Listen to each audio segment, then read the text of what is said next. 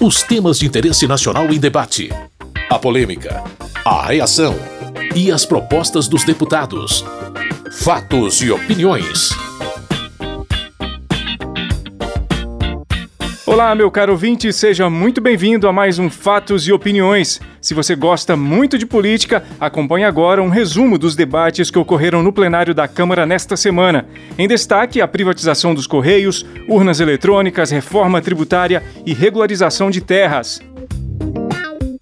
A gente começa pela privatização dos Correios, o projeto de lei 591 de 2021. A proposta foi aprovada na Câmara e segue para apreciação do Senado. Na opinião do deputado Tiago Mitrô, do Partido Novo de Minas Gerais, o fator mais importante é garantir serviços de qualidade aos usuários. O que a população brasileira merece é ter acesso a serviços de comunicação. Se quem é dono desse serviço de comunicação é o Estado ou é uma empresa privada, para a população não faz diferença. O que faz diferença é se o serviço é bem prestado, a uma tarifa de qualidade e sem ser subsidiado por todos os brasileiros, como acontece hoje com os Correios. Para Volney Queiroz, deputado de Pernambuco e líder do PDT, os Correios não deveriam sair do controle estatal. O Correios é um patrimônio do Brasil, um patrimônio nacional, uma empresa com quase 100 mil funcionários, uma empresa de 350 anos que viu o Brasil crescer, se desenvolver, uma empresa para ser zelada, para ser cuidada pelo povo brasileiro, um patrimônio da população, do Estado brasileiro. Nós lamentamos essa pauta tão cruel Giga Peixoto, do PSL de São Paulo, defende a privatização dos Correios. Somente quem usa, verdadeiramente usa os Correios, sabem que os Correios hoje não estão trabalhando com a vontade, os anseios da população brasileira. Não adianta vir aqui em cima, na tribuna, deputado que não usa, que não precisa do serviço dos Correios, falar mal da privatização. Vale lembrar que as privatizações foram essenciais para o Brasil. Já Eli Borges, do Solidariedade do Tocantins, não acha a medida correta do ponto de vista estratégico. Um país inteligente não abre mão da sua comunicação porque está diretamente ligado à soberania nacional. E eu não quero compreender que privatizar os Correios é um bom caminho para o Brasil. E se alguém alega algum lucro ou algum prejuízo, são momentos eventuais. Mas se sabe que os Correios bem organizado, sem interferência política, uma empresa altamente lucrativa, faz parte da história do Brasil com mais de 100 anos, serviu o Brasil e serve o Brasil ainda hoje. O deputado general Girão, do PSL do Rio Grande do Norte, não vê sentido em manter os Correios como empresa pública não tem cabimento nenhum nós continuarmos com a empresa dos Correios e Telégrafos, né, a empresa dos Correios, sobre a, a, gestão do Estado brasileiro. Então, a privatização é um caminho correto, é um caminho seguro, é um caminho moderno que a gente precisa fazer seguir. Lamentamos muito que haja uma corrente contrária quando vocês pretendem que a gente tenha uma empresa assim voltada para produzir lucros, para produzir serviços. Cada um de nós sabe muito bem quão atrasado isso ficou ao longo dos últimos tempos. Diferentemente, o deputado Camilo Capiberibe, do PSB do Amapá, argumenta que, por ser estatal, os Correios chegam em todos os cantos do país. O Amapá é um dos estados mais isolados do Brasil, não tem acesso terrestre, é separado do resto do território nacional pelo rio Amazonas. E não é um rio pequeno, são quilômetros que nos separam da outra margem no estado do Pará. E a empresa brasileira de Correios e Telégrafos sempre foi capaz de entregar as cartas e as encomendas em cada canto do nosso estado, nos lugares mais isolados. A maioria dos deputados e deputadas aprovou o projeto de privatização dos Correios e agora a proposta será votada no Senado. Se tiver modificações por lá, volta para a Câmara. Se os senadores aprovarem o texto da Câmara, o projeto ficará pronto para sanção presidencial. Fatos e opiniões. Outra proposta votada e aprovada pela maioria dos deputados foi a que prevê normas para regularizar a posse de terra em áreas da União. É o projeto de lei 2633 de 2020. O autor do projeto, o deputado Zé Silva, que é do Solidariedade de Minas Gerais, entende que a regularização fundiária é um dos assuntos mais urgentes do Brasil. Para mandar uma mensagem diferente para todos, que não compensa mais grilar terra no Brasil, terra pública, foi quando eu coloquei o marco temporal de ocupação em 2008, que é o mesmo do Código Florestal, que é uma lei respeitada e que coloca o Brasil no patamar dos países que têm uma legislação séria em relação à questão ambiental. A deputada Joênia Wapichana, da Rede de Roraima, concorda com a relevância do tema, mas não apoia o texto aprovado. Apesar do texto prever que terras ocupadas por comunidades quilombolas ou tradicionais sejam regularizadas conforme norma específica, não trata de terras indígenas. Dessa forma, há um grave risco de direito constitucional à terra e à vida dos povos indígenas. A proposta tem um potencial lesivo por não reproduzir expressamente a proteção que a lei já diz, a Lei 11.952, bem como na Constituição Federal, em resguardar as terras indígenas.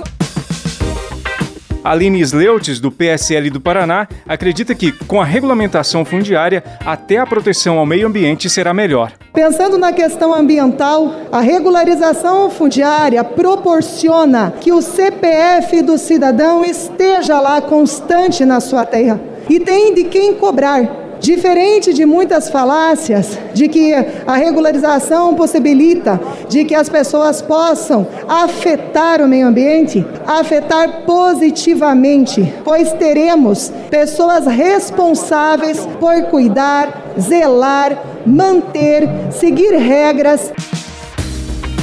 O deputado Rodrigo Agostinho, do PSB de São Paulo, discorda dos critérios de regularização adotados no texto do projeto. É importante a gente deixar claro que ninguém é contra a regularização fundiária. O Brasil precisa ser passado a limpo, o Brasil tem problemas fundiários desde a sua origem. O que estamos votando não é uma lei de regularização fundiária. Nós já temos uma lei de regularização fundiária. O que nós estamos votando é uma solução mágica, que é a regularização fundiária à distância sem vistoria. O INCRA está falido, está quebrado, ninguém quer consertar o INCRA, ninguém quer fazer assistência técnica, então vamos colocar na lei que a gente vai poder fazer regularização sem precisar ver quem é que está de posse na terra.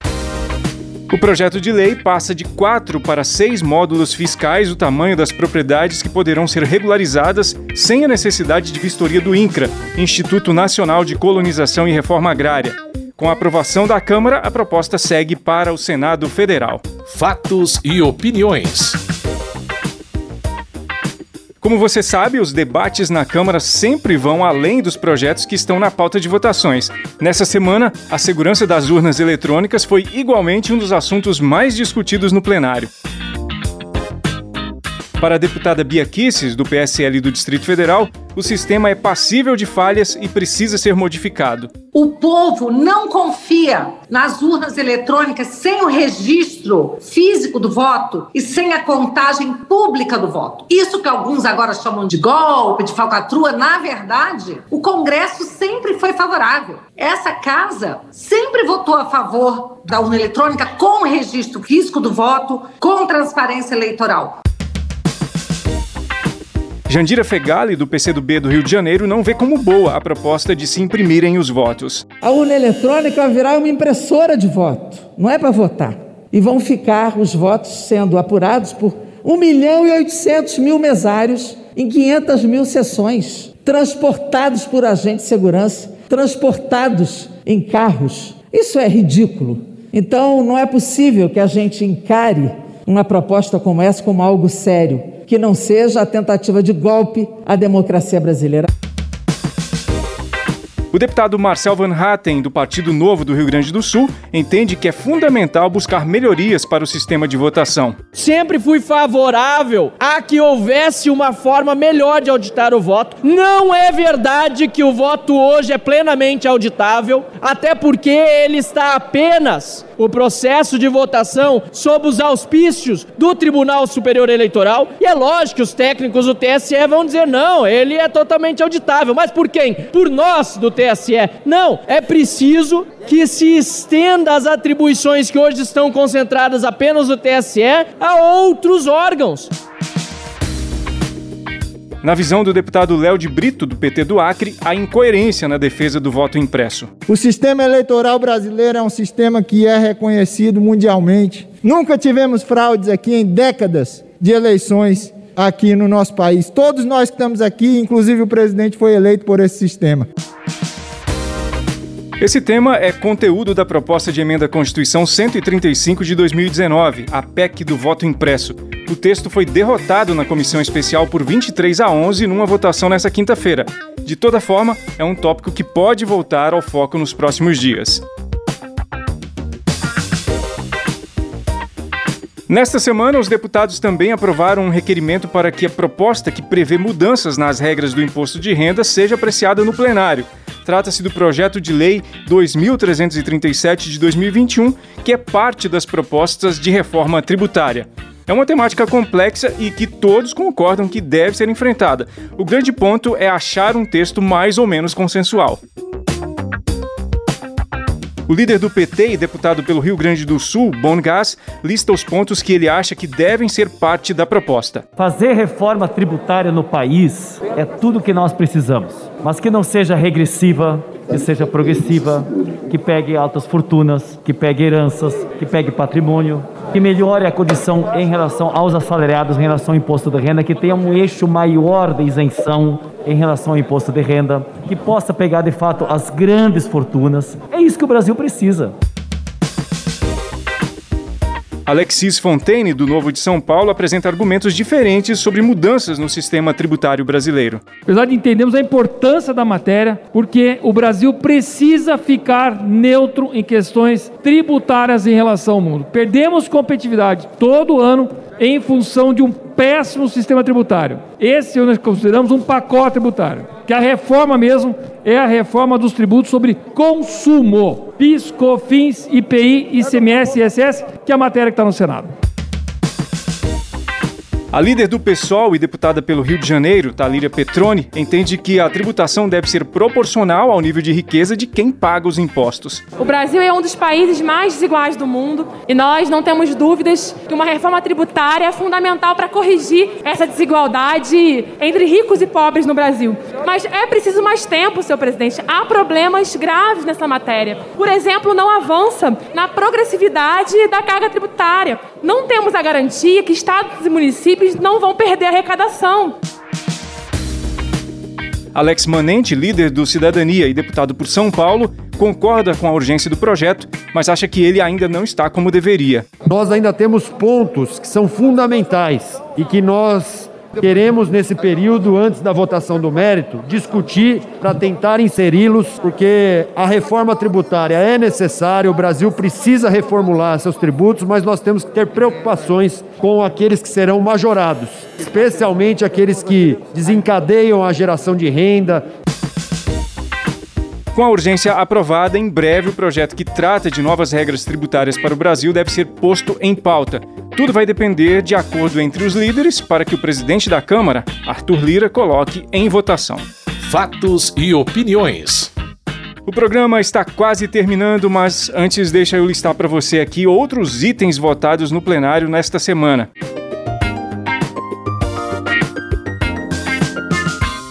Um deles foi o projeto 1540 de 2021, que cria a política de bem-estar, saúde e qualidade de vida no trabalho e valorização dos profissionais da educação. Essa proposta segue para o Senado Federal. Também foi concluída a votação da medida provisória 1040 de 2021. Ela facilita a abertura de empresas e o ambiente de negócios. O texto segue para a sanção presidencial. Este é o Fatos e Opiniões de hoje. Muito obrigado pela sua audiência, você que nos acompanha aqui pela rádio ou que baixa o programa no seu agregador de podcast de preferência. Na semana que vem tem mais. Até lá. Fatos e Opiniões. Os temas de interesse nacional em debate. A polêmica, a reação e as propostas dos deputados. Produção e apresentação: Carlos Oliveira.